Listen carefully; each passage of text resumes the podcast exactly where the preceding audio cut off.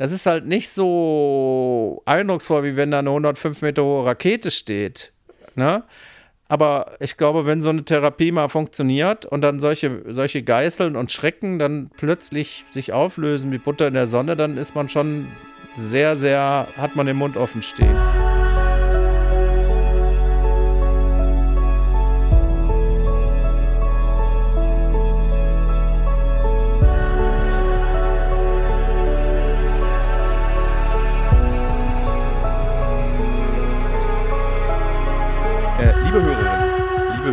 Des Thilo Mischke Uncovered Podcast. Nach zwei Wochen Afghanistan-Berichterstattung habe ich mich jetzt entschieden, das nachzuholen, was ich eigentlich vor zwei Wochen, vor zwei Wochen machen wollte. Ich wollte mich mit meinem äh, hochgeschätzten Kollegen Christoph Koch, Wissenschaftsressortleiter beim Stern, über eine Tatsache unserer Gegenwart unterhalten. Und zwar, wenn wir Nachrichten über Corona hören, lesen, im Fernsehen sehen, dann sind sie zurzeit und eigentlich seit fast zwei Jahren ausschließlich negativ in dieser sogenannten, wie wir es gelernt haben, auf den Querdenker-Demos Mainstream-Berichterstattung. Aber Christoph Koch als Wissenschaftsjournalist äh, weiß, in dieser Katastrophe, in dieser Pandemie liegt auch sehr viel Positives, aus dem wir sehr viel ziehen können, aus dem wir sehr viel lernen können über Viren, über Impfstoffe, über wie wir in Zukunft miteinander arbeiten werden. Und ich möchte heute ein ungewöhnliches Experiment mit meinem Kollegen starten. Und zwar, ich würde gerne der Was ist eigentlich alles geil an Corona-Podcast machen. Und lieber Christoph, ich freue mich sehr, dass du dir dafür Zeit genommen hast. Du hast ja auch sofort mit einem freudigen Ton reagiert. Oh ja, auf jeden Fall machen wir das, als ich dich gefragt habe. Ja. Was ist eigentlich, ich, kann, ich schmeiß dir gleich die erste Frage zu. Ja, was guten ist Abend erstmal und dann los. Ja, okay, entschuldige bitte. was ist für dich die ultimative positive Erkenntnis dieser Pandemie? Also, wo schlägst du die Hände über dem Kopf zusammen und sagst, großartig, dass das passiert ist? Ich mache mal zwei, weil ähm, in der Pandemie gibt es sozusagen die zwei Geschwindigkeiten. Es gibt die Alltagshektik, wenn dir jeden Morgen die Inzidenzzahl um die Ohren gepfeffert wird und das geht rauf und runter, im Moment wieder rauf. Und es gibt die lange, lange Linie, die man dann im, im kleinen Rückspiegel sieht nach mittlerweile gut anderthalb Jahren. Die schöne Nachricht äh, der, der letzten Tage, ganz kurzfristig, ich bin ja hier in Hamburg, war, dass die Inzidenzzahlen getrennt ausgewiesen worden sind für die geimpften und für die ungeimpften Menschen in der Stadt. Und ähm, da hat man dann gesehen, die Ungeimpften haben zurzeit 75 rund Fälle gehabt auf 100.000 und die Geimpften 3,3 Fälle auf 100.000. Und das, obwohl die Geimpften nachweislich, zumal die jüngeren Geimpften, äh, größere Risiken eingehen. Ist ja klar, du traust dich jetzt wieder was. Das ist die eine Sache, also was jetzt Schnelllebigkeit angeht. Aber das Grandiose ist, dass wir als Menschheit dank unserer wissenschaftlichen Fähigkeiten, also dank unserer unseres Gehirns und der, der Fähigkeit, äh, die Natur zu verstehen, zum ersten Mal innerhalb einer akuten Pandemie ähm, einen Impfstoff haben, der so eine starke Wirkung hat, wie ich sie eben aus dieser kurzfristigen Zahl beschrieben hat, äh, habe. Entschuldigung. Wenn du jetzt gestern, glaube ich, oder vorgestern wurde durch die FDA äh, der mRNA-Impfstoff von BioNTech und ich glaube auch Moderna wurden sie beide, korrigiere mich, wenn es nicht so ist, aber jedenfalls einer von beiden als ähm, zugelassen. Nicht mehr nur vorläufig zugelassen, sondern der ist jetzt offiziell zugelassen, dieser Impfstoff. Was sagt dir das über zukünftige Impfstoffentwicklung, dass innerhalb von anderthalb Jahren netto ein Impfstoff zugelassen werden kann, der wirklich Menschen auch hilft? Das ist äh, das ist genau dieses revolutionäre Moment, was ich eben beschrieben habe. Was natürlich auch, wie du weißt, großes, also negative Nachrichten halt, was, was großes Misstrauen auslöst. Diese, diese unfassbare Geschwindigkeit, die wir ja auch bei anderen Beschleunigungen, Digitalisierung etc. erlebt haben in den letzten Jahren. Das ist eine reguläre Zulassung der nach wie vor renommiertesten Zulassungsbehörde der Welt. Und das Argument, das auch in Amerika so die querdenkenden Bevölkerungsteile hatten, war, ach, das ist ja nur eine Notfallzulassung, also irgendwie eine Anerkennung äh, der Qualität zweiter Klasse, weil eben ein Notfall ist.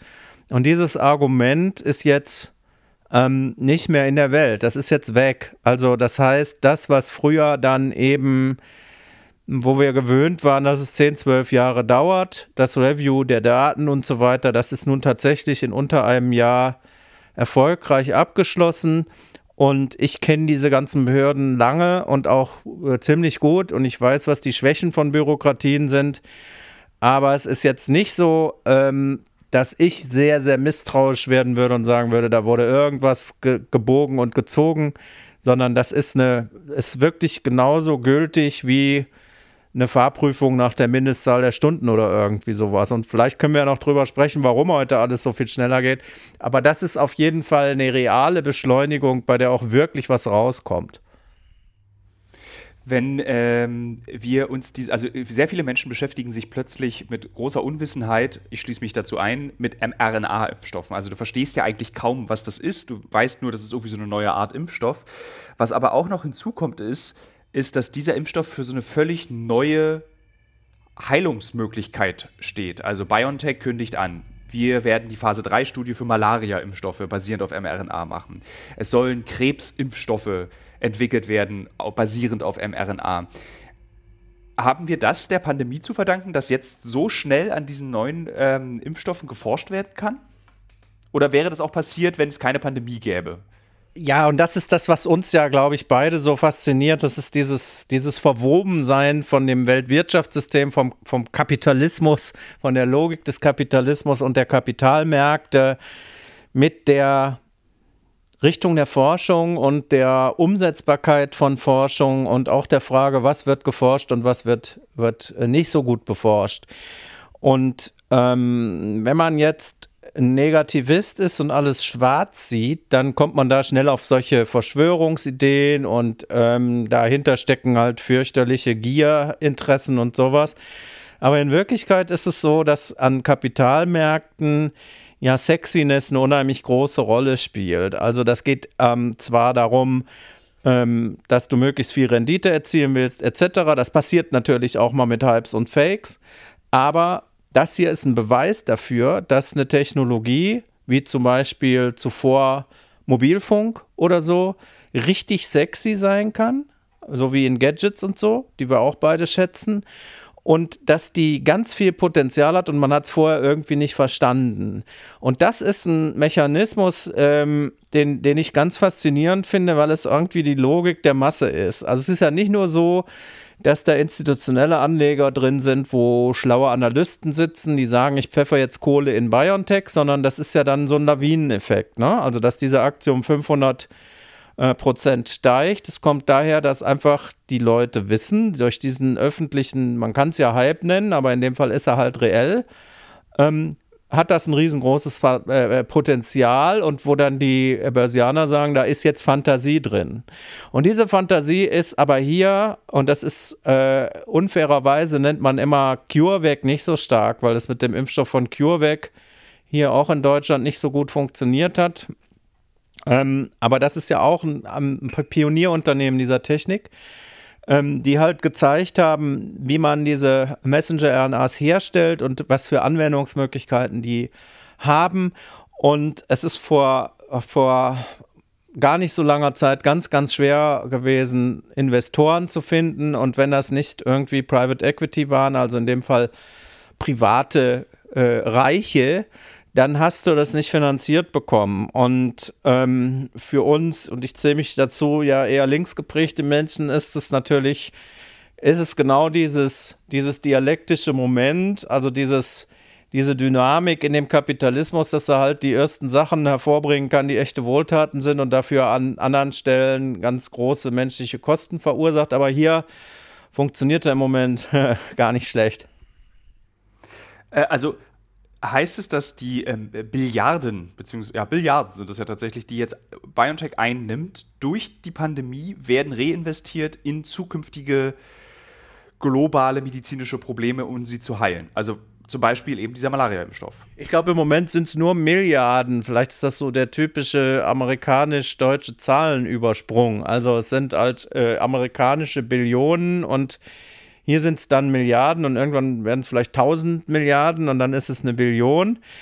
Ähm, aber wie auch immer, also schon mit einer Milliarde Euro kannst du schön forschen und mit fünf Milliarden kannst du ganz viel forschen. Und wir sehen ja an solchen Projekthelden, auch wieder dialektisch, aber an solchen Projekthelden wie Elon Musk oder so, dass du dann richtig irre Projekte machen kannst. Äh, und die Projekte zu sagen, ich erzähle mal zum Beispiel Immunzellen, wie die der Täuschung, die eine Krebszelle macht, um sich vor dir zu verbergen, durchbricht und den Tumor in einem kleinen Stadion oder auch einen fortgeschrittenen Tumor, der metastasiert, ganz gezielt zu vernichten und das womöglich noch für Mutationen, die der Tumor nur bei mir gemacht hat, bei dem, bei dem konkreten Menschen, das ist halt schon so eine Sache, da würde ich sagen, das ist schon irgendwie wie Apollo fliegen oder so. Also das muss man schon echt so groß sehen. Das ist halt nicht so eindrucksvoll, wie wenn da eine 105 Meter hohe Rakete steht. Ne? Aber ich glaube, wenn so eine Therapie mal funktioniert und dann solche, solche Geißeln und Schrecken dann plötzlich sich auflösen wie Butter in der Sonne, dann ist man schon sehr, sehr, hat man den Mund offen stehen. Was treibt eigentlich solche Unternehmen wie BioNTech an? Ist es der Kapitalismus oder ist es tatsächlich der Wille zum Helfen? Also so ist es so, wir, wir picken uns jetzt Malaria raus und Krebs, weil eben das die zwei großen Geißeln der Menschheit sind. Äh, HIV haben wir ja einigermaßen unter Kontrolle, zumindest in der ersten Welt. Ähm, nehmen Sie das, weil Sie vielen Menschen helfen wollen oder nehmen Sie das, weil Sie erkennen, das ist ein Markt? Also in der, in der heutigen Welt ist das immer ähm, ist das immer eine Melange für mich. Also es ist wieder ein Milchkaffee, den du halt gut umgerührt hast, wo du es nachher nicht mehr auseinandersortiert kriegst.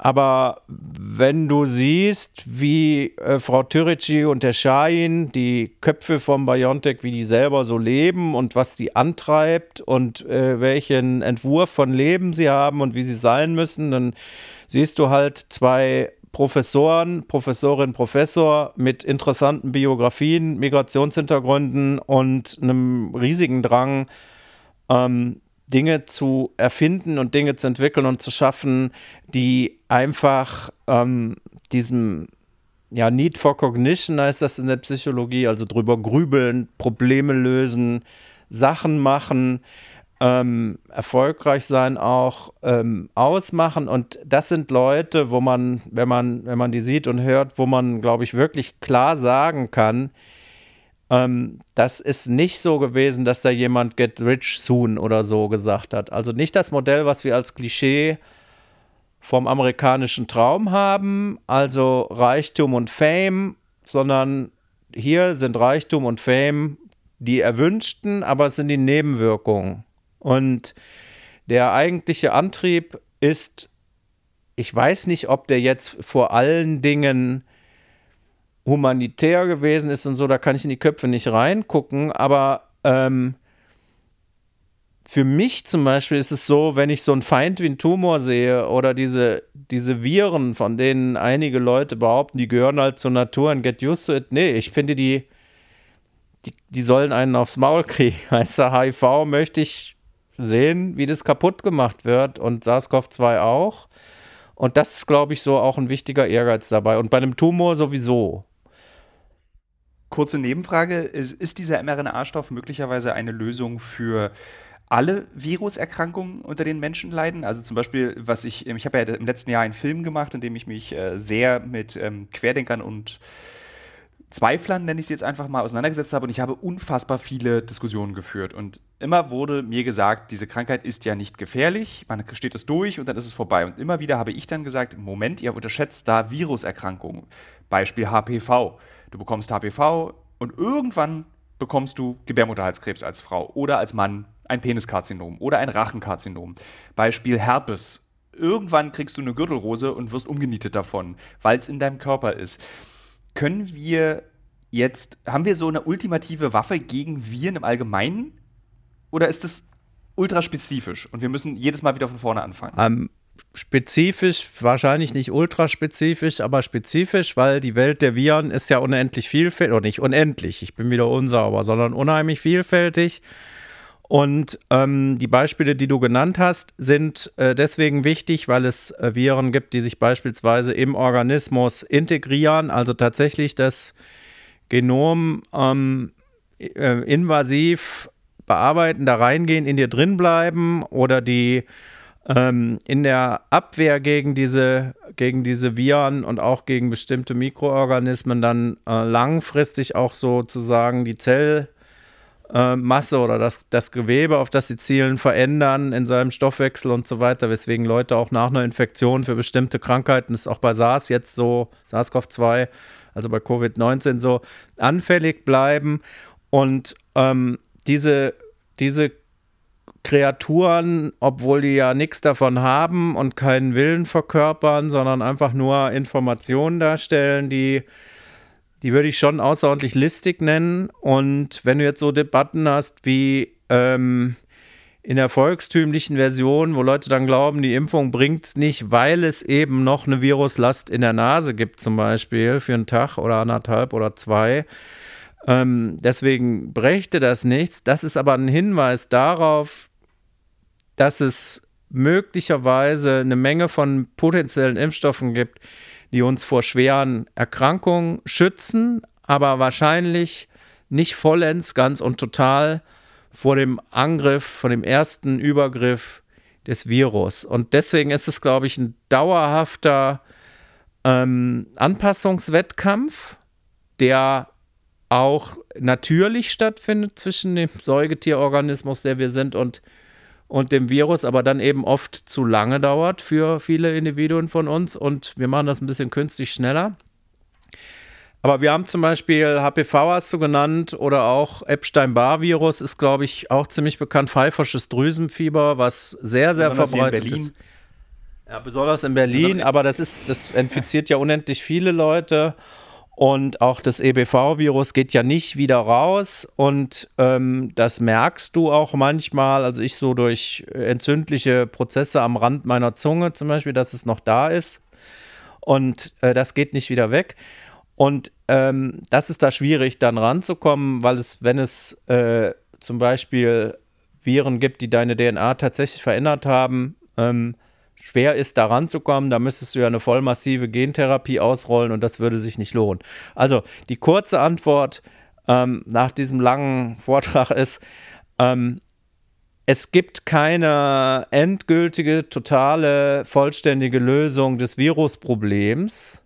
Und es gibt ja auch ähm, viele Viren, die nicht besonders pathogen, also nicht besonders gefährlich sind. Aber ähm, es sind wenn man in einem langen Battle ist, sind es mit die besten Waffen, die man je in die Hand gekriegt hat. So wie damals, als man die Antibiotika gegen die Bakterien in die Hand gekriegt hat. Ist, ist, sind diese mRNA-Impfstoffe, würdest du sagen, das ist das äh, Antibiotika, das ist die Erfindung des Antibiotikas des 21. Jahrhunderts? Ja, ich würde es genau damit vergleichen. Also beim Antibiotikum ist es ja so gewesen, das ist, das ist eine andere Entstehungsgeschichte, ja. Also die Entwicklung von Penicillin durch ähm, Alexander Fleming ist ja auch so eine, so eine schöne Erzählgeschichte, weil es nämlich relativ zufällig war, dass er gesehen hat, dass diese Pilzgifte quasi, also aus Pilzen erzeugt, dass die die Bakterien zerstören oder töten oder unterbinden, dass sie sich fortpflanzen. Und hier ist es sehr gezielt entwickelt worden, weil man den Mechanismus ähm, der Genetik halt wirklich gut verstanden hat. Insofern ist es nicht so uns so zugefallen, durch viel Glück. Ähm, aber es ist von der, von der Größenordnung, kannst du das direkt vergleichen. Und da gibt es so ein paar Meilensteine. Also im 18. Jahrhundert die Entwicklung der, oder die war, war ja gar keine große Entwicklung nötig. Also die Entdeckung der Pockenimpfung ist so ein Beispiel, ähm, was ja eine der hartnäckigsten und tödlichsten Krankheiten war. Und dann eben ähm, die, die Antibiotika-Entwicklung, die ja praktisch ähm, dieses endlose Tuberkulose-Problem bewältigt hat, was ähm, nicht endgültig gelöst ist, aber für, für Mitteleuropa schon. Ne? Und ähm, ein weiterer solcher Schritt, den ich ja so zumindest in der Endmoräne erlebt habe, war eben die Schluckimpfung gegen Polio, wo es auch die interessante Geschichte der DDR-Bundesrepublik Spaltung gibt äh, angesichts der Polio-Impfung, die auch ein enormer Erfolg war. als dann in Ostberlin schon die Kinder durchgeimpft waren, gab es in Westberlin, darüber haben wir, glaube ich, sogar schon mal, ich weiß nicht, ob wir da privat drüber gesprochen haben oder im letzten Podcast, gab es ja dann nochmal einen richtigen Ausbruch an Polio. Ja, Nordrhein-Westfalen. Also darüber haben wir, ja. glaube ich, schon mal gesprochen. Das ist in den 60er Jahren gewesen und das war so richtig und das ist, finde ich, so lehrreich jetzt in den ideologischen Diskussionen ähm, in der Covid-19-Pandemie, ähm, dass man sich echt verrammeln kann in ideologischen Positionen und dadurch wirklich, wirklich äh, schlimmen Schaden anrichten kann, weil natürlich ist es so gewesen, damals hat die DDR angeboten, Impfstoff zu liefern. Äh, ich glaube sogar Walter Ulbricht oder ein Mitglied des ZK persönlich hat es angeboten, natürlich mit so einer triumphalen Geste auch. Der Impfstoff kam aus der Sowjetunion und ähm, natürlich ist es dann für Konrad Adenauer und die Regierung von Nordrhein-Westfalen und so ist es dann, sieht es dann wirklich nicht gut aus, wenn man sagt, oh, ähm, ein sehr gutes Angebot, bitte sofort auf den Barkas laden oder so und, und nach Düsseldorf fahren oder so ein IFA-Gerät ähm, und und dann haben die das nicht gemacht oder sehr zögerlich. Und die, die Reihenimpfung, ich habe die dann auf so einem Zuckerwürfel gekriegt. Äh, die, die kam bei uns dann halt mehrere Jahre später. Und ähm, die ideologische Linie ist genau dieselbe gewesen damals und auch die Argumente sind genau dieselben gewesen. Ähm, und ähm, also Selbstbestimmung und so, also so die ganzen Symbolaussagen, womit man sagt, ich bin irgendwie ein Liberaler oder ein Konservativer oder sowas, genau dieselbe Soße. Und das Positive ist auch da, wir reden ja über die gute Nachricht. Am Ende hat, das, äh, hat die Vernunft gesiegt und Kinderlähmung ist kein Problem mehr für uns. Auch nicht mehr. Ne? Und äh, das sind halt wirklich starke Argumente. Da muss man schon die Schotten absichtlich dicht machen. Ähm, gab es einen Moment in dem Verlauf der letzten 18 Monate, wo du richtig euphorisch warst, dass es eine Pandemie gibt? Du als Wissenschaftsjournalist und du auch als Privatperson, die sich für solche Themen ja sehr interessiert. Ja, du willst mich ja jetzt so ein bisschen in die Zynismusfalle locken. Also sozusagen, dass wenn einer Vampirforscher ist und dann sieht er zum ersten Mal, dass sich wirklich ähm, Fledermäuse, die waren ja auch schon mal unser Thema, dass die sich jetzt wirklich in Graf Dracula verwandeln und ähm, dich in den Hals beißen, dann ist man so begeistert, dass man endlich das bewiesen hat. ähm, Entschuldigung. Das, was man nicht möchte, was passiert, wenn man heimlich trinkt, wenn der andere spricht, ist passiert. Ja, ja. Also, ihr müsst dann mal gucken ähm, wie authentisch das wirkt oder wie gut das zu schneiden ist. Wir machen mal weiter. Wo war ich stehen geblieben? Beim Grafen Dracula. Also, dass ich mich freue darüber, dass wir in der Pandemie sind, äh, ist natürlich überhaupt gar nicht der Fall. Es wäre mir wie allen anderen Menschen auch wohler, wenn die Pandemie überhaupt nicht da wäre. Ähm, äh, Momente der, der, der Euphorie habe ich dann, wenn Solidarität über irgendeinen Scheiß siegt, wenn menschlicher Genius über irgendeinen Scheiß siegt. Und das ist der Fall zum Beispiel bei der Impfung, wie wir schon gesagt haben. Es ist aber auch bei der praktischen Vernunft der Fall. Und ein Beispiel ist, wir haben, also meine KollegInnen und ich, haben uns relativ früh, relativ deutlich positioniert und gesagt, Masken aufsetzen, also schaden kann es erstmal überhaupt nichts und kein Dogmatismus jetzt einfach machen. Und das war auch richtig so, also dass man dann sagt, wir machen mal einfache, ganz vernünftige Sachen und helfen uns da mit. Zweitens, es war für mich immer eine sehr, sehr gute Erfahrung, dass wir über diese Zeit, die ja nur wirklich vielen, vielen Leuten echt überhaupt keinen Spaß gemacht hat und die vielen, vielen Leuten echt Schaden zugefügt hat, auch in, nicht nur durch Krankheit, dass es immer wirklich ganz, ganz stabile Mehrheiten für die Vernunft gegeben hat. Die sind ja nicht fake. Also, dass, dass es irgendwie manche geil finden, sich dadurch ganz speziell zu finden, dass sie, dass sie äh, Tatsachen nicht anerkennen oder so. Ähm, okay, aber äh, die, die große Menge, anders als jetzt in Frankreich zum Beispiel oder in den USA, ähm, das sind halt keine Schlafschafe, sondern das sind Leute, die einfach ihre fünf Sinne beisammen haben. Und das ist auch immer wirklich irgendwie doch cool. Das ist gut, dass die Deutschen nicht mehr so die Bekloppten von Europa sind. Ich würde sagen, das ist ein großartiger Nebeneffekt dieser Pandemie, dass man diese Feststellung machen konnte, dass die Deutschen jetzt mal nicht die Bekloppten sind. Was gab es für dich noch außer den medizinischen Fortschritten, die dir aufgefallen sind, und die medizinischen Vorteile. Also welche gesellschaftlichen Vorteile sind dir auch noch aufgefallen oder technischen Vorteile durch diese Pandemie, wo du sagst, das wäre ohne Pandemie nicht möglich gewesen? also was ich, was ich wichtig finde, ist, dass es eine größere Nachdenklichkeit ganz einfach gibt, weil man sozusagen darauf gestoßen wird, über ähm, Beschleunigung, Entschleunigung, auch übrigens über das, was Medien leisten können und was nicht und wo sie vielleicht äh, sich deutlich verbessern müssen und wo es nicht gut funktioniert. Das sind jetzt nicht die guten Nachrichten, aber die gute Nachricht ist, ähm, Schärfung des Bewusstseins, schärferer Blick darüber, wo Sachen sind, die echt morsch sind und Sachen, wo man wirklich mal drüber sprechen muss, wo auch Leuten Recht gegeben wird, die immer in einer recht in der Position waren, dass es richtig war, was sie gesagt haben, aber ähm, nicht die Aufmerksam bekommen haben, äh, Aufmerksamkeit bekommen haben, die sie eigentlich verdienen. Das trifft zum Beispiel zu auf die Schwäche des öffentlichen Gesundheitsdienstes in Deutschland, also diese Schrumpfung der Gesundheitsämter, dass uns mal bewusst geworden ist, ähm, dass diese Institutionen einfach ähm, immer weiter reduziert wurden, wie ja ganz viele öffentliche Aufgaben immer verkleinert wurden zugunsten von Märkten und vermeintlichen Selbstorganisationsprinzipien. Ähm, mir ist sehr bewusst, dass die Probleme der Pflege, also Wertschätzung, Bezahlung etc., längst nicht gelöst sind und trotzdem ist ein Licht drauf gefallen, ist das Bewusstsein größer, wissen mehr Menschen, da ist echt eine Riesenbaustelle und ähm, jetzt kommt es mir darauf an, dass man Lehren daraus mitnimmt und die Gefahr für diese Lehren sehe ich im, gar nicht jetzt in den Populisten, sondern in Mainstream-Politikern, die sagen, wir stellen euch mal schnell die flauschig kosige Normalität wieder her und dann könnt ihr weiter so indolent vor euch hin abhängen und Klimawandel machen wir auch ganz slow motion, sondern ich hoffe, dass es ein bisschen ruckhafter wird.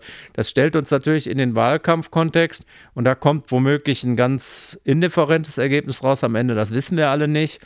Aber es ist zumindest mal gesagt worden, was gesagt werden muss. Und das ist in den Aufmerksamkeitskonjunkturen nicht so häufig der Fall. Haben wir aus dieser Pandemie vielleicht auch gelernt, wie wir mit, dem Klima, mit der Klimakatastrophe umgehen sollten? Also, was du gerade angedeutet hast mit der Ruckhaftigkeit. Also, wir können schnell reagieren und wir können schnell diesen riesigen Tanker Globalismus, Globalisierung äh, bewegen obwohl niemand gedacht hätte, dass das funktioniert. Also zum Beispiel, wir dürfen auch nicht vergessen, die ganze Welt stand letztes Jahr im März still. Und das war möglich. Können wir diese Mechanismen, die wir dort gelernt haben, auch anwenden in der Klimakatastrophe? Also erstmal ist es ja auffällig, dass Leute, die weirde Ideen haben über Corona und seltsame Theorien unbedingt verbreiten wollen, auch total schräge Ideen haben über den Klimawandel oder wie häufig, sage ich jetzt mal, das ist nicht immer unbedingt gleich, aber wie häufig die da auch echt krasse Fehleinschätzungen haben und die auch offensiv vertreten und wie ähnlich das ist, also wie sticky das sozusagen ist. Corona-Leugner sind sicher ähm, total als Gruppe, also richtige Leugner, die sagen, das Virus gibt es nicht. Ich glaube, das sind nur zwei und drei Prozent, die werden halt so unter das Brennglas gestellt. Aber Klimaleugner oder auch die Leugner von den Gefahren des Rauchens und so weiter, es sind immer dieselben Kommunikationsstrategien, es sind immer, immer dieselben Taschenspielertricks. Und es sind bei Leuten, die so einen richtig fetten Sprung in der Schüssel haben, wie Attila Hildmann oder so, sind es dann eben auch die absolut extremen Vorstellungen von, äh, von Weirdness, wo dann eben auch zum Beispiel ein Klimawandeleffekt, nämlich die Flutkatastrophe, wo die dann zu ähm, Wettermanipulation durch globale Eliten mit ihren Chemtrail-Flugzeugen wird und so. Das heißt, du hast einen ganz guten Blick darauf, dass es ähm, bei Leuten, die dir jetzt hanebüchenden Unfug über Corona erzählen, wahrscheinlich auch nicht so gut ist, darauf zu hören, wenn sie dir den Klimawandel erklären wollen. Aber was machst du? Diese Leute sitzen ja an unseren Armbrotstischen. Das sind ja unsere Nachbarn, unsere Freunde, sind Bekannte. Was, äh, was machen wir dann jetzt? Also jetzt wird es tatsächlich doch nicht so positiv, äh, wie es geplant war in diesem Podcast, aber es interessiert mich wirklich. Was ist dein Vorschlag? Weil mit Argumenten schaffst du es nicht mehr. Die Leute hast du an diese klassische Argumentation verloren. Was machen wir jetzt? Lassen wir die, also es gibt diese zwei bis drei Prozent harter Kern. Es gibt, glaube ich, auch in Deutschland nur ein bis, da haben wir letztes Mal auch drüber gesprochen, ein bis zwei Prozent echte Impfgegner. Der Rest sind Impfzweifler, was ja auch total okay ist, dass man Angst vor einer Impfung hat oder daran Zweifel hat. Das ist vernünftig und du kannst darüber ja sprechen. Aber es sind tatsächlich auch 10 bis 15 Prozent der Deutschen, die eben Verschwörungserzählungen Glauben schenken. Die denken, da ist wirklich eine Elite, die das steuert, von Wetter bis Pandemie. Die jetzt nicht auf die Straße gehen und sich von Polizisten wegtragen lassen, aber die empfänglich sind für solche Gespräche. Was machen wir mit denen? Wie gehen wir damit um? Wie reintegrieren wir die? Wie machen wir uns nicht mehr über die lustig? Wie schaffen wir sie wieder im gesellschaftlichen Konsens aufzunehmen? Also was man erstmal ja auch sagen muss, ist, ähm, wenn man es attraktiv findet, Fringe-Ideas zu verfechten und wenn man sich immer weiter reinsteigert und sich darin auch gefällt. Also du siehst ja bei den Protagonisten, also den veganen Kochbuchautor habe ich eben genannt, wenn die dann eine Menschenmenge um sich sehen und wenn sie Sprüche kloppen können, dann merkst du ja eigentlich, äh, da wird ein Bedürfnis befriedigt, was es vielleicht auch in nicht pathologisch gibt, also bei Reporterpersönlichkeiten wie dir, die ja auch gerne selber dann auch vor der Kamera stehen und gesehen werden wollen und die einen, Unterschied machen wollen, mal falsch eingedeutscht und die was bewegen möchten. Ähm, das finde ich ist die nicht pathologische Form. Also ich, ich finde es super, wenn man eine gute Persona ist, wenn man etwas darstellt, was glaubwürdig ist und etwas erzählt. Und das ist für mich sozusagen, dass wir es wieder erleben bei den Verschwörungserzählern, das ist so eine Karikaturfassung davon, weißt du, so eine Art Fake und Katzengold. Und dann muss man sich aber, glaube ich, als Gesellschaft auch mal ehrlich darüber verständigen, dass man ununterbrochen ganz massive Anreize ähm, stiftet, egozentrisch zu sein, ähm, das Leben als eine große Shopping mal zu begreifen, immer zu sagen, meine Freiheiten bestehen darin, dass ich machen kann genau, was ich will, also irgendwie jetzt den Impulsen folgen, die ich habe. Und wenn ich jetzt Party machen will, ist das das Wichtigste überhaupt. Und wenn es da Hygienevorschriften gibt, ist das ein Anschlag auf meine Freiheit. Also dieses Milieu der Werteverzerrung, was, was glaube ich jetzt mal linkskonservativ gesprochen, was in so einer Superkonsumgesellschaft eben auch normal ist, ähm, das ist sicher so ein bisschen pathogen, würde ich sagen. Also, das ist nicht gemeinsinnfördernd, wenn du einen ganzen Tag erzählt kriegst, sei du selber, du bist super besonders, sei mega individuell und alle anderen sind anders als du. Äh, da kann man sich dann auch mal leicht in die, in die Fantasie reinschaukeln. Ich finde es ja immer sehr praktisch, wenn mein Leben korreliert mit den Werbepartnern und Partnerinnen, die ich habe. Zurzeit mache ich eine große Recherche zum Thema Marathon. Demzufolge muss ich natürlich auch wissen, wie man einen Marathon läuft und trainiere tatsächlich dafür. Nicht, weil ich Ü40 bin, sondern wirklich, weil ich als Journalist ein bisschen etwas über dieses Marathon-Business herausbekommen möchte. Und Teil dieses Marathon-Trainings ist ja nicht nur regelmäßiges Laufen und an den Gedanken im Kopf, die dabei entstehen, zu verzweifeln. Nee, Teil dieses Trainings ist auch Ernährung. Und wisst ihr was? Was richtig praktisch ist, ich glaube, ich könnte keinen Marathon laufen, wenn es nicht Podcasts gäbe. Und ein Podcast, den ich während des Laufens höre, um dieses alle zwei Tage zehn Kilometer Laufen für die Grundausdauer zu ertragen, ist der Powerbrains Podcast. Powerbrains, das Sporternährungsquiz powered by Powerbar ist ein Podcast, in dem es um Ernährung geht, aber nicht langweilig, sondern da werden Fragen geklärt, wie ob Magnesium zum Beispiel gegen Muskelkrämpfe hilft. Zum Beispiel die Frage, wie wichtig sind Kohlenhydrate in der Sporternährung und ist es eigentlich für jede Sportart gleich? Also zum Beispiel wisst ihr ja als regelmäßige Hörer dieses Podcasts, ich bin ja auch passionierter Schwimmer und passionierte Schwimmer essen ja nach dem Schwimmen immer einen Döner. Ich kann euch schon mal sagen, da muss man jetzt keine Folge für hören, ist nicht so sinnvoll. Aber vorm Schwimmen ein Teller Nudeln ist sinnvoll. Warum? Das beantwortet eben der Power Brains Podcast. Können da zum Beispiel auch eine Frage, die mich auch schon beschäftigt hat. Können zu viele Proteine der Niere schaden? Und welcher Profi feiert seinen Sporterfolg mit Beefy und Bier von der Tankstelle? Alles Fragen, die für Sportler und Sportlerinnen wichtig sind. Das Gute an diesem Podcast ist, der ist nicht langweilig. Der ist eben äh, wissenschaftlich, aber auch gleichzeitig ein spannender Mix aus Quizshow zum Mitraten. Dazu gibt es Interviews, Anekdoten und sehr aufschlussreiche Wissensvermittlungen mit Host Dani Herzog. Bis zum 14.03. gab es folgende Gäste. Der Ironman-Gewinner und Triathlet Sebastian Kienle, Legende Joey Kelly, TikTok-Fitnessstar Joe Wünsche und andere Gäste aus der Staffel sind René Adler, Otto Bulletproof, Jonas Deichmann, Imke Salander, Maren Schiller, die ich im Übrigen auch für die Recherche treffe, und viele mehr. Jeden zweiten Donnerstag erscheint eine Folge und ihr könnt es auch als Videopodcast gucken auf dem Powerbar YouTube-Kanal. Ja, ich würde sagen, wenn ich es beim Laufen höre, könnt ihr es auch beim Laufen hören oder wenn ihr die Innenseite eines Backofen reinigt oder wenn ihr Staubsaugt oder wenn ihr ähm, lange Pendelstrecken mit der U-Bahn habt, Straßenbahn oder im Auto. Egal. Es ist ein guter Weg, um die Zeit zu vertreiben. Es ist ein guter Weg, etwas über den eigenen Körper zu lernen dass das Virus mir nichts anheben, äh, anhaben kann. Also, dass es einfach nicht kann. Also, weil ich bestimmte Konsumakte mache, ich esse super gesundes Zeug, ich kaufe im Biosupermarkt und so, würde mir genau nichts passieren, wenn das Virus kommt. Und das, ehrlich gesagt, ist eine Sache, die kannst du null, zero selber beurteilen. Na? Ne?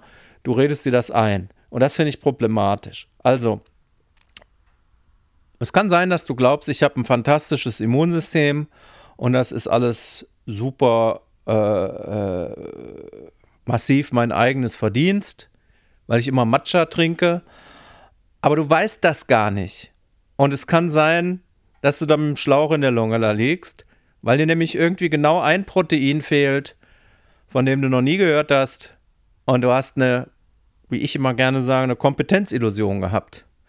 Und ich finde es befreiend zu sagen, vielleicht soll ich eben doch auf den Drosten hören, weil der es besser weiß und den ganzen Aufwand ähm, mir einzubilden, dass ich alles selber beurteilen könnte, müsste, sollte und jede Entscheidung selber treffen muss, auch wenn die vollkommen überkomplex ist und wenn es total ineffizient ist und auch viel zu teuer für mich, mich so schlau zu machen, dass es eine gute Entscheidung wird. Also da bin ich dann bewusst naiv und sage, da frage ich dann doch mal jemanden, der das richtig drauf hat. Gibt es eine Gesellschaft aus deiner Beobachtung heraus in, auf der Welt, in der das ganz gut funktioniert? Also ich will jetzt nicht sagen, dass in China das alles ganz toll funktioniert, weil dann kriegen, müssen wir uns beide den Vorwurf machen lassen, dass wir dort eben eine Diktatur, eine kommunistische, äh, glorifizieren. Aber gibt es ein Land, ich denke gerade an Neuseeland, wo dieser Gemeinschaftssinn funktioniert? Oder sind wir im, in diesem, in diesem Turbokapitalismus, in diesem Late Capitalism, in dem wir gerade sind, sind wir da einfach verurteilt, dass wir eben diesen liberalen Individualismus ertragen müssen, unserer Mitmenschen? Ja, es ist schon so, dass das kommt jetzt darauf an, welches Maß du anlegst. Also für mich ist eine gute Nachricht nach wie vor, auch wenn es da wieder äh, seltsame Theorien zu gibt, können wir gleich was zu sagen. Gute Nachrichten sind für mich aus Israel gekommen sowohl von der Impfkampagne als auch von der Mobilisierung dafür. Und Israel ist, wenn man Israel auch nur oberflächlich kennt, ist nicht die Weltzentrale des universellen Rationalismus. Also du hast da eine total diverse Gesellschaft mit, ähm, mit vielen, vielen Einwanderergruppen, die ihr Jüdischsein in vielen Varianten verbindet. Aber du hast eben auch ultraorthodoxe Milieus zum Beispiel, die sich gar nicht impfen lassen haben, ganz massive Ausbrüche gehabt haben, was auch in, in New York zum Beispiel der Fall war. Aber du hast eine Gesellschaft, die ja, weil sie so unter ähm, in so einer feindseligen Umwelt existiert und die so eine Mobilisierungsfähigkeit hat und die im Grunde genommen immer damit lebt, dass es bedrohliche Zustände gibt und man dann die Schultern breit macht und äh, die Gefahr packt einfach, hat Israel selbst unter einem wirklich nicht sympathischen Premierminister Netanyahu die Möglichkeit gehabt, das sehr entschlossen anzupacken und ähm, hat da, also zumindest, ich kann ja nur die englischsprachigen Quellen gut lesen und die Veröffentlichungen der vier großen Krankenversicherer oder des Gesundheitsministeriums und ähm, hat da eine ziemlich eindrucksvolle Vernunftmobilisierung für mich hingekriegt. Das ist so ein Beispiel. Wenn wir beim Asien-Kontext sind, sind, äh, das ist für uns, glaube ich, schwieriger ähm, oder für die meisten von uns, die Asien nicht wirklich intensiv kennen und zu denen gehöre ich nicht, ich kenne es nicht gut. Aber aus der Außensicht brauchst du nicht als notwendige Voraussetzung eine Einparteiendiktatur, um ähm, da offensiv und vernünftig zu handeln. Und das Beispiel Taiwan zeigt es ja. Also Taiwan ist ja lange auch ein autoritärer Staat gewesen in Abgrenzung zur Volksrepublik China, aber ist heute ein demokratischer Staat mit Mehrparteiensystem auch. Ähm, ein Staat, der immer unter der permanenten Bedrohung steht, weil es ja von China beansprucht wird. Und Taiwan hat eine sehr erfolgreiche, also über die lange Strecke erfolgreiche Corona-Politik gemacht mit viel öffentlicher Vernunft, aber es hat eben auch eine freie Presse, eine Diskussionskultur und so weiter. Und trotzdem hat es eine, eine ähm, sehr effektive Virusabwehr geleistet und das ist ein Kontinuum. Es gibt dann eben Staaten, die sind erfolgreich und ziemlich autoritär, also Singapur ja auch. Ähm, und es gibt aber auch Staaten, die sind nicht offensiv autoritär im Sinne einer diktaturähnlichen Struktur, sondern da ist es wahrscheinlich das Konfuzianische und das, ähm, das ähm, philosophische Erbe, dass man sagt, ich bin kleiner als das Ganze, ja, und ähm, wo dann eben die Mobilisierung gut ist. Aber gute Nachricht, bei uns ist sie auch nicht schlecht. Und ein Argument der, also die öffentliche Vernunft, ein Argument der Impfgegner beziehungsweise auch der Inzidenzkritiker in der Zeit, wo wir noch den Schutz durch die ähm, Impfung nicht einberechnen konnten, weil sie noch nicht da war. Das ist ja immer gewesen, ihr habt irgendwelche Zwangsmaßnahmen beschlossen und so, aber es ist vorher schon runtergegangen. Ähm, es gab weniger Ansteckungen. Die Zahl der Ansteckungen ist vorher runtergegangen, weil die Leute begriffen haben, jetzt wird es irgendwie gefährlich. Und dann ist die Mobilität gesunken und sie haben weniger soziale Kontakte ähm, gehabt und dann gab es weniger Möglichkeiten, von Mensch zu Mensch zu springen. Und das ist tatsächlich so passiert. Das ist auch gut nachgewiesen. Das heißt, wir können begreifen, wann wir vorsichtiger sein sollten. Und das hat sicherlich groß was ausgemacht. Man schreibt der Impfung ähm, in der Rettung von Menschenleben 38.000 zu. Man kann in Deutschland, man kann es nicht genau berechnen, wie viel sozusagen der Vernunftgebrauch bewirkt hat, aber ich kann mir vorstellen, dass das ganz ähnliche Dimensionen sind. Gab es nicht auch irgendeine Studie, ich weiß nicht, ob ich die mir ausdenke gerade oder ob ich sie wirklich gelesen habe, von, dass diese Querdenker-Demos in Berlin im letzten Jahr so krasse Superspreader-Events waren? Dass die eben die Pandemie nochmal so richtig verteilt haben in Deutschland. Kannst du dich da an irgendwas erinnern oder bilde ich mir das gerade ein, dass ich da was gelesen habe? Ja, ich kann mich erinnern, dass es, dass es korreliert werden kann. Äh, das sind, glaube ich, keine Zielpersonen, die jetzt ins Amt laufen und sagen, ich war auf dieser Demonstration und so ist es gekommen, aber die Daten sprechen dafür, dass es passiert ist und ähm, alles, was man darüber weiß, ähm, über die Varianten, die damals kursierten, ist, dass das sehr wahrscheinlich ist und es hat sich ja auch bestätigt in Großbritannien. Ähm, in der Endrunde der Europameisterschaft. Äh, da ist es ja auch passiert. Es ist auch passiert ähm, bei Spielen ähm, in Russland, also als aus St. Petersburg ähm, die Infektionen von diesem, ich weiß nicht mehr, wer gespielt hat, aber eine finnische Mannschaft, als die Finnen zurückgekommen äh, sind nach Finnland, da hat sich das Virus schön so verteilt, wie die Fußballfans sich im Land verteilt haben. Also das ist natürlich auch äh, bei einem Virus, was durch Atemluft übertragen wird, irgendwie logisch, dass das passiert.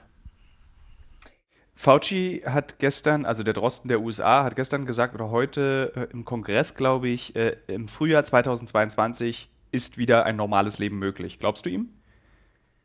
Ja, ich glaube ihm, weil möglich ist ja nicht, ähm, möglich heißt ja nicht, äh, es wird zwangsläufig so kommen. Aber das ist möglich, natürlich ist es das.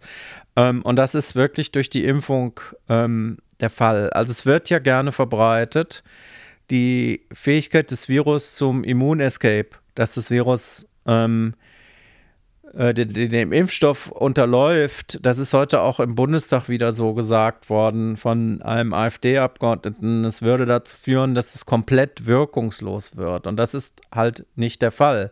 Also wenn wir jetzt über eine Variante wie Delta sprechen, dann sehen wir, dass ähm, der Druck auf die Hospitalisierungszahlen, auf die schweren Verläufe und so nach wie vor massiv ist. Also es schützt massiv davor, dass es mir richtig scheiße geht.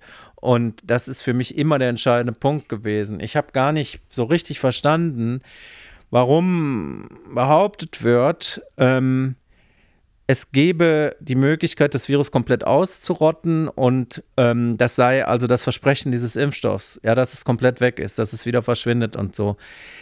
Ähm, ich habe dieses Versprechen von den Impfstoffentwicklern so nicht gehört. Die haben nicht gesagt, das hier ist ein Projekt, um das auszurotten. Die haben auch nie gesagt, das ist ein Projekt, um null Ansteckung zu machen, sondern das ist ein, wie bei anderen Impfungen auch, ist ein Verfahren, dich davor zu schützen, dass du schwer krank wirst, ins absolute Elend gerätst und am Ende gar stirbst. So, und das ist ja das Entscheidende.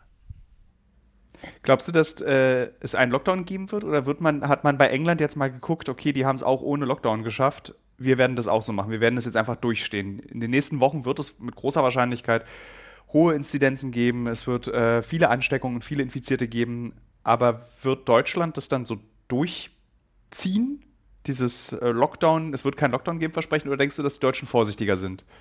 Ja, also ich fand die, ähm, die Äußerung der ähm, zuständigen PolitikerInnen nach den ähm, nach der Ministerpräsidentenkonferenz, das ist ja auch schon wieder über zwei Wochen her, ähm, noch länger. Das, das fand ich total eindrucksvoll, weil da natürlich klar gesagt wurde, es wird keinen Lockdown geben. Und dann hat Söder so eine Kunstpause gemacht, hat das so hängen lassen für Geimpfte. Ja. Also ähm, hier in Hamburg kannst du sehen, dass unser erster Bürgermeister Peter Tschentscher, der ja Arzt ist, ähm, dass er deutlich pusht in die Richtung 2G, also Genesene und Geimpfte und dass er weg will. Seit heute, ne? Seit heute nur noch Veranstaltungen für 2G, Veranstaltungen und Konzerte und so eine Geschichten, ne? Und in der Gastronomie gibt es die Option, ähm, dass du das für dein Restaurant, deinen Club oder so festlegst. Und dann legst du das fest und das sollen die irgendwie selber bestimmen, wie sie das haben möchten. Aber dann hast du eben äh, diese vermeintliche Spaltung der Gesellschaft. Und ähm, das ist, glaube ich, so ein realistisches Ziel. Also, was, was ich sagen würde, ist, wenn ich die Zahlen angucke, ich habe am Anfang Inzidenzzahlen gesagt zwischen Geimpften und Ungeimpften, dann glaube ich, dass, weil ja auch bei den jüngeren Leuten, die viel sozial mobil sind, die viel unterwegs sind, ähm, wenn wir da eine hohe Impfquote erzielt haben und du bist unter Geimpften, egal ob im ICE oder im Club oder was auch immer, dann ist da eine Gruppe, die hat noch hohe Antikörpermengen, weil die kommen ja jetzt in die Impfung oder in die Zweitimpfung. Ähm, die hat einen guten Schutz, äh, die hat wenig Leute mit Hochrisiko. Und deswegen werden wir aus, aus sozialen Zusammenkünften, auch mit mehr Menschen, werden wir dann eben Veranstaltungen machen können, die nicht zum Superspreading-Event werden. Das ist genau der Punkt. Du machst ja große Veranstaltungen genau deswegen nicht oder machst an den Stellen Einschränkungen, Verbote, Begrenzungen wie im Fußballstadion, weil du willst keine Superspreading-Events haben. Na? Ne? Du kannst nicht machen, dass da null Virus überspringt, aber ähm, dass sich sowas wie der Karneval von Heinsberg dann nochmal ereignet, das kriegst du damit hin. Also das regelst du ab. Und das ist das Ziel erstmal. Und wenn sie sagen, keinen Lockdown für Geimpfte, also das würde ich für total glaubwürdig halten, ähm, aber das Leben als Ungeimpfter finde ich zum Beispiel total unattraktiv. Da hätte ich keinen Bock drauf.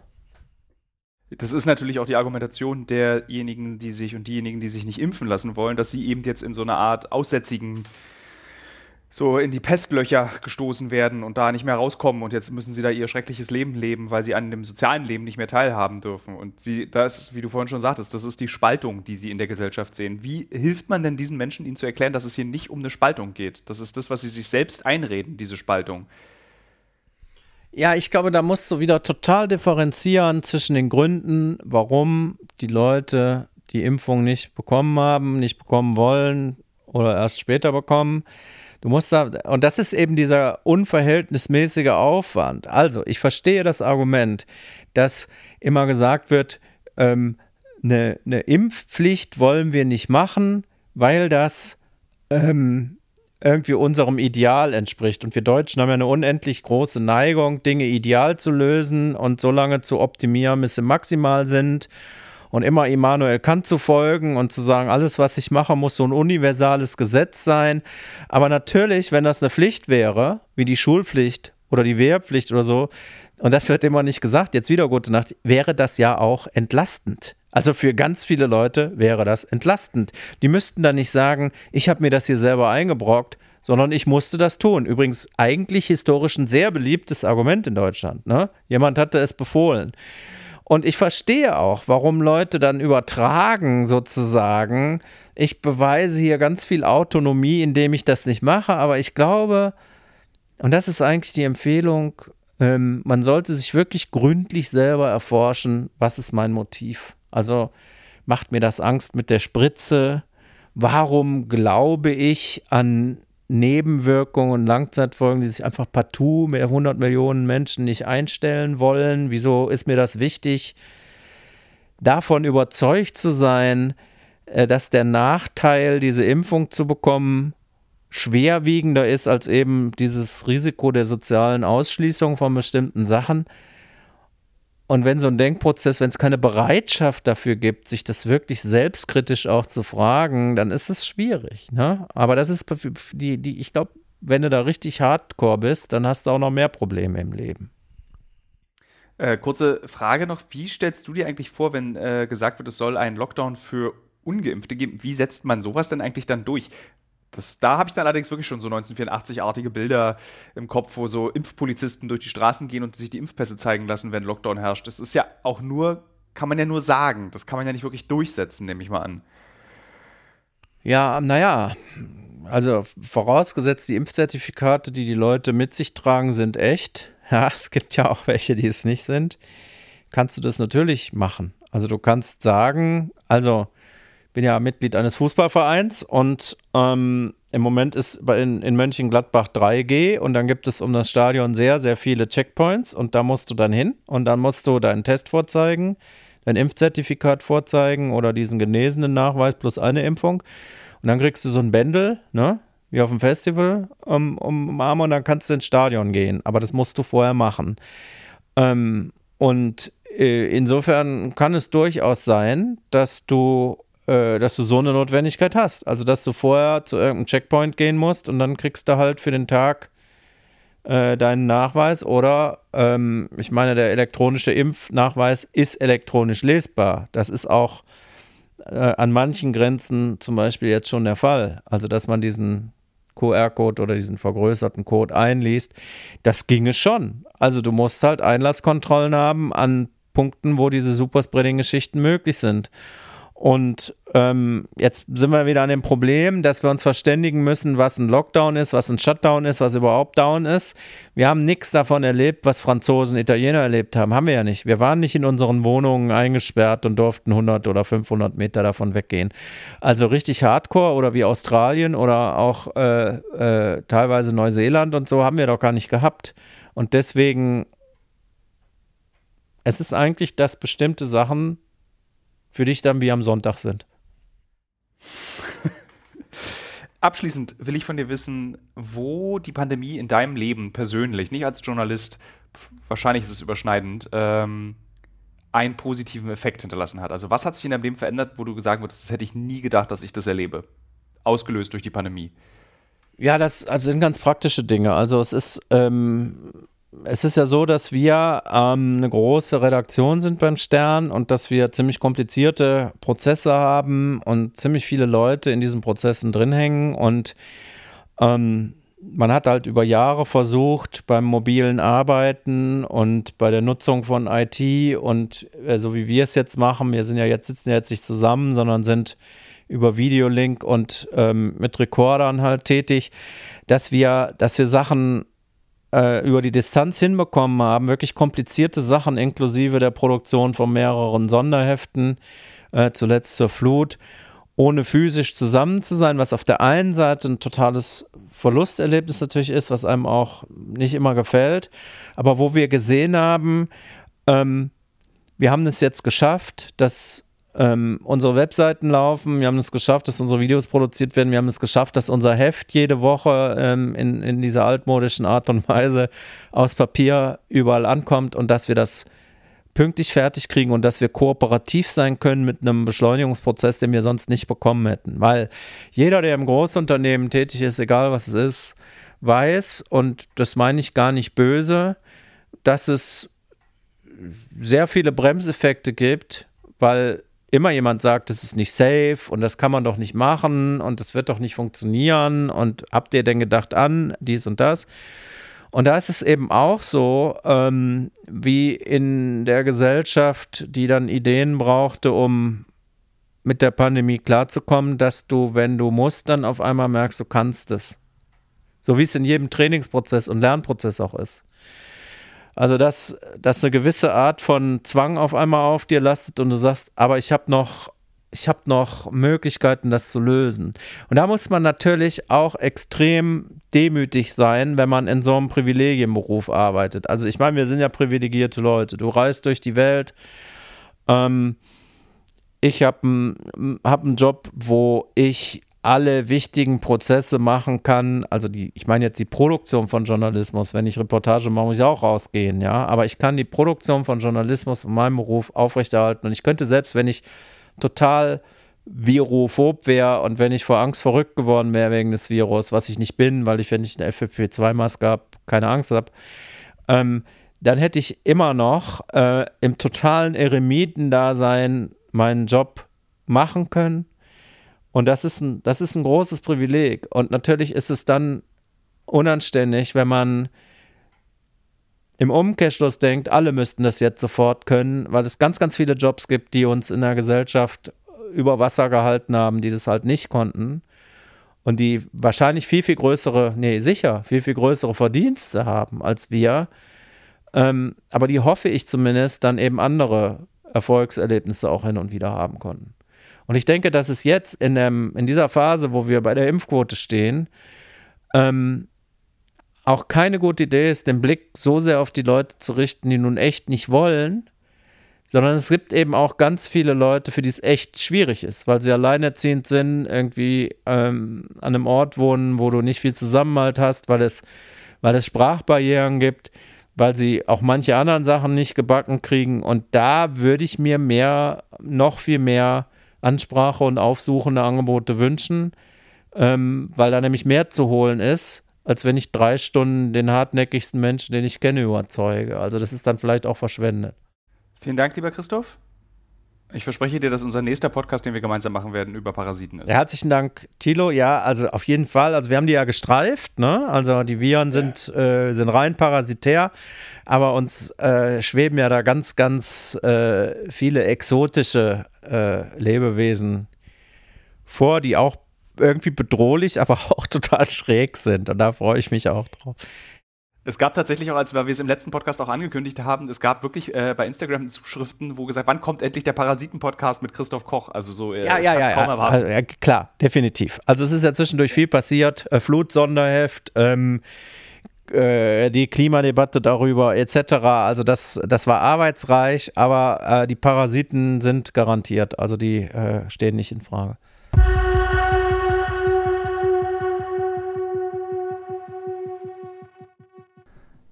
Liebe Hörerinnen, liebe Hörer, diese Woche wieder eine Kolumne aus der Berliner Zeitung, mm, die ich gerade suche. Hier ist sie. Und äh, ich will noch ein Nachwort ganz kurz zu diesem Podcast sagen. Ich habe, äh, als ich den aufgezeichnet habe, letzte Woche Mittwoch mit dem geschätzten Kollegen Christoph Koch darüber nochmal nachgedacht, dass es natürlich irgendwie auch gemein ist zu sagen, was ist eigentlich toll an Corona. Was ich damit natürlich nicht wollte, ist irgendwie die Menschen verletzen, ähm, die durch diese Krankheit betroffen waren, durch diese Krankheit betroffen sind. Das sollte mit diesem Podcast nicht erreicht werden, dass man irgendwie darüber hinwegsieht, wenn Menschen ähm, großes Leid empfunden haben durch diese furchtbare Viruserkrankung. Das wollte ich hier nochmal sagen ähm, und fange deswegen jetzt auch gleich an mit der Berliner Zeitungskolumne von diesem Samstag. Mit zusammengezogenen Schultern und einem starren Blick sitzt mein Bruder im Auto neben mir. So richtig reden will er nicht. Kreuzberg zieht an den Fenstern vorbei. Wir sind auf dem Weg zu einer Sporthalle. Und mein Bruder wirkt, als würde ich ihn beim Tierarzt einschläfern lassen wollen. Er ist unglücklich. Eigentlich sollte mein Vater auch dabei sein, aber er drückt sich. Berti, so heißt mein Bruder, hat keine Lust. Am liebsten würde er sich auf den Rücken legen unter seinem Schreibtisch in seinem Arbeitszimmer. Das hatte er mir mal als Geheimnis anvertraut, und oft, wenn ich traurig bin oder müde, dann stelle ich mir meinen Bruder unter seinem Schreibtisch vor. Er hat keine Lust auf Sport, auf die Welt da draußen, auf das Gefühl, dass einem das Leben mit Mitte 30 bewusst wird. Mein Bruder hat einen erheblich geradlinigeren Lebenslauf als ich. Er war immer der Vernünftige von uns beiden. Während ich auf einem Kamel nach Libyen ritt, machte mein Bruder eine Ausbildung zum Tischler an der Staatsoper. Während ich mir mit Ende 20 noch 50 Euro von meinen berufstätigen Freunden leihen musste, beendete mein Bruder sein Bauingenieursstudium. Während ich in Kriegsgebieten auf dem Bauch liege und mich fürchte, pflanzt mein Bruder auf dem Grundstück der Eltern Tomaten. Und manchmal glaube ich, das ist das bessere Leben. Ich war immer froh, dass er so anders ist als ich, weil wir niemals in einer Konkurrenz zueinander stehen würden und weil wir das nicht unseren Eltern hätten antun können. Zwei Hallodris, nein, das wäre nicht gut gegangen. In meiner Familie gab es immer eine große Abneigung gegen Sport. Das wurde uns weitergereicht von unseren Großeltern auf die Eltern, auf uns. Wichtig war, rauchen und Wochenzeitungen lesen, Bücher kennen und Star Trek zitieren, auf Partys reden können und sich in Geschichte auskennen. Da gab es keinen Platz für Sport. Und das rächt sich nun. Mein Vater, der mit 69 so beweglich ist wie ein im Keller vergessenes Klapprad. Mein Bruder, der unter der organisierten Last seines Lebens zerdrückt wird. Mein Vater, mein Bruder, sie kennen das Gefühl nicht, das ich in den letzten Jahren verstanden habe. Deswegen wollte ich sie beide zwingen, zum Sport, um ihren Kopf auszuschalten. Erstaunlicherweise darf ich sie zwingen, kann einen strengen Ton anwenden, als hätte ich eine erzieherische Pflicht. Vielleicht liegt es daran, dass sie mir vertrauen, weil ich mit einem Kamel nach Libyen geritten bin, weil ich manchmal Dinge erlebe, die, nun ja, ungewöhnlich sind. Ich bin bestimmt total schlecht, sagt er ängstlich wie vor einer mündlichen Abi-Prüfung. Als wir das Sportstudio betreten, schlägt uns eine Welle verzweifelter Männlichkeit entgegen. Männer mit transparenten, teuren Brillengestellen wuchten eiserne Kugeln umher, Frauen atmen laut durch ihre Nasenlöcher. So musst du nicht sein, sage ich zu meinem Bruder. Er nickt. Die Trainerin trainiert meinen Bruder und mich. Ich, der ein leidenschaftlicher Schwimmer bin, mein Bruder, der leidenschaftlich unter seinem Schreibtisch schlafen kann. Ich beobachte ihn, nicht weil ich will, dass er fitter wird, dass er sein kleines Bruderherz stärkt, sondern weil ich will, dass er die Alltagslast abstreift, als wäre sie ein Kleidungsstück. Dieser Alltag erschlägt uns. Und jeder Mensch kennt ihn. Selbst wenn man ein aufregendes Leben führt, ist der Alltag immer da. Ich meine damit nicht Rechnungen, Einkäufe oder die eine Sache, die in der Wohnung stört. Nein, Alltag ist die Erinnerung an das, was wir eigentlich sein wollen. Das ständige Denken an ein besseres Morgen, ein besseres Irgendwann, der Urlaub, der alles retten soll, das nächste Jahr, in dem die Arbeit angeblich wieder Spaß macht. Das ist Alltag. Das Wälzen von Problemen und die Hoffnung, dass dieses Gebet der Neuzeit, nämlich das ständige geistige Wiederholen dieser Probleme, zu einer Lösung beiträgt. Das macht Sport. Sport schaltet diese Gedanken aus. Für Menschen wie mein Vater, mein Bruder und eine lange Zeit auch für mich war Sport etwas Unnötiges, weil es ja um den Körper geht. Wozu brauche ich Muskeln? Wozu mehr Fitness? Ich will doch sitzen.